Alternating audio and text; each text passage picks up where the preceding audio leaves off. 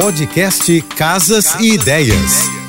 Dicas de arquitetura e design para decorar sua casa com Manu Miller. Oferecimento: pronta entrega Casa Shopping. Você compra agora e recebe antes do Natal. As cores no quarto podem desempenhar um papel crucial no combate às dificuldades de sono. Com aproximadamente 40% dos brasileiros enfrentando problemas de insônia, a cromoterapia surge como uma solução natural. Um estudo da Travel Lodge revelou que as cores neutras, como cinza e marrom, podem resultar em isolamento emocional e desconforto, afetando negativamente a qualidade do sono. Tons como roxo, vermelho, dourado e laranja também foram desaconselhados devido ao seu impacto estimulante. Por outro lado, amarelo claro, azul e verde são cores que proporcionam calma e que tratam insônia e irritabilidade. Incorpore essas cores no ambiente, seja através de tintas nas paredes ou elementos como painéis, cabeceiras, móveis e roupas de cama. É uma maneira eficaz de usufruir dos seus benefícios terapêuticos. Beijos